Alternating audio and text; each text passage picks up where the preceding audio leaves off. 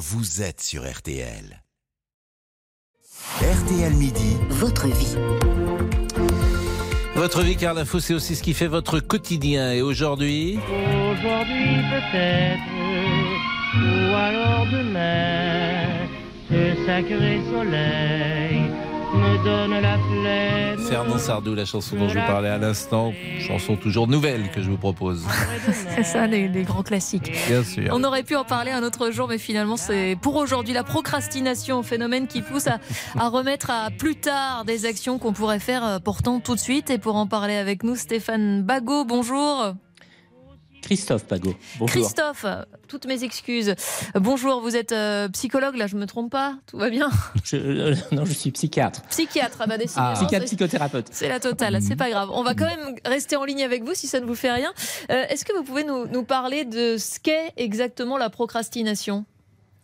Euh, la procrastination, c'est comme vous l'avez dit, c'est remettre à demain ou plus tard des actions que l'on pourrait faire le, le jour même, théoriquement. Bon, en fait, c'est parce qu'on veut pas les faire. C'est une manière de- de- d'éloigner le sujet. Écoutez, euh, on- dans certains cas, on ne veut pas les faire, mais euh, encore une fois, je- j'essaierai d'être un peu plus contextuel. On a beaucoup de choses à faire euh, dans, dans la vie actuelle, euh, par le boulot euh, et à l'extérieur. Donc, on a énormément de choses à faire. Et aussi, il y a peut-être une question de priorité. Est-ce que ça traduit quand même quelque chose de, de nos personnalités, ce, le fait de toujours repousser comme ça au lendemain ce qu'on pourrait faire aujourd'hui Alors, euh, il y a des études montrant que ça arriverait plutôt euh, chez des personnalités euh, ayant des traits anxieux ou manquant de confiance en soi. Mais encore, je pense que la, pla- la plainte de procrastination monte depuis plusieurs années et arrive dans un contexte où on a des tâches à faire de tous côtés. C'est-à-dire la vie oui. professionnelle, la, vie privée. Oui, c'est drôle parce que ça fait deux fois que vous dites ça, mais on va prendre des exemples concrets. Euh, je veux reprendre le sport. Bon. Mhm. Ah, je me dis, voilà, je vais pas le faire demain. Je... Bon, c'est pas parce que j'ai autre chose à faire, c'est qu'au fond, c'est dur. euh, ce que je m'impose de reprendre le sport.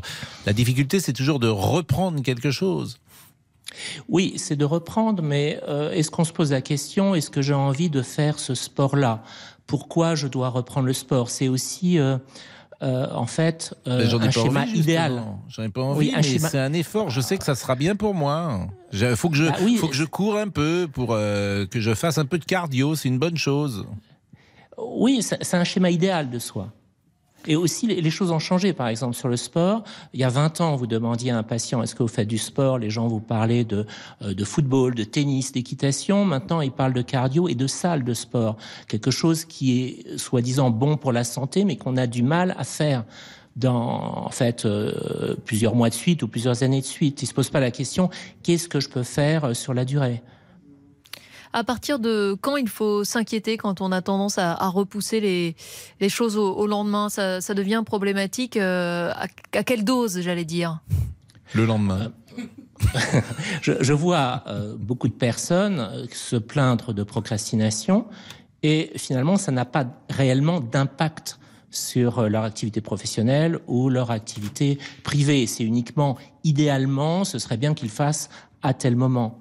Donc, euh, ça devient problématique quand ça a un impact. Mais beaucoup de plaintes, c'est plutôt par euh, euh, la recherche d'une personne idéal, en fait, d'un bon élève que l'on serait si on le faisait à ce moment-là. Souvent, ça a un impact uniquement par l'inconfort, mais pas réellement pour autre chose. Alors, je vais prendre un deuxième un- un- un exemple. Qu'est-ce que ça veut dire d'un jeune garçon ou d'une jeune femme qui a 16 ans, 17 ans et qui fait sa rédaction au dernier moment avant de la rendre? Il avait huit jours pour la faire et puis chaque jour, il s'est dit bah, je le ferai demain, je le ferai demain, je le ferai demain et puis euh, il l'a fait au dernier moment. Qu'est-ce que ça signifie de lui?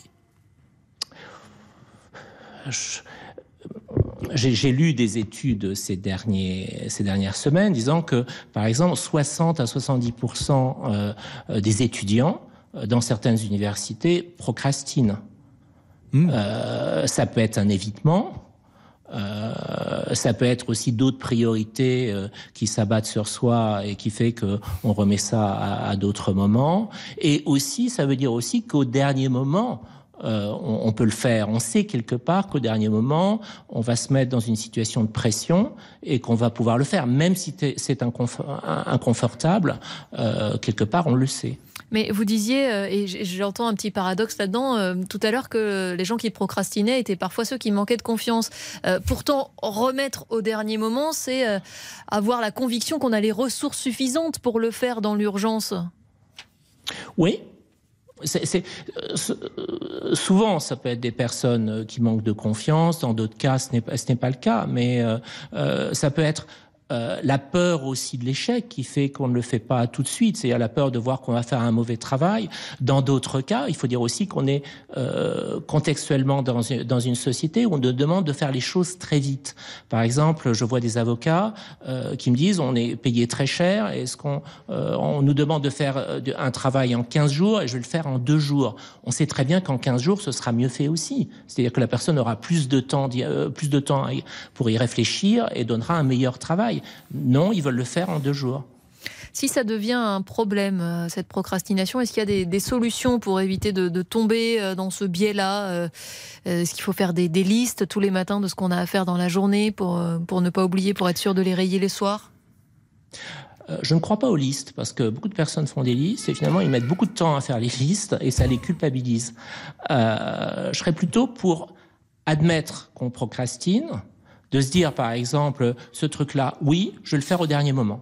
Y a une attitude paradoxale, un peu, euh, qui provoque un peu, et d'accepter comment on fonctionne.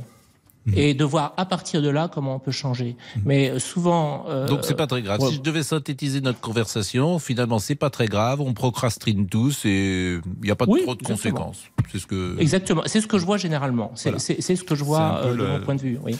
Bah écoutez, c'était vraiment.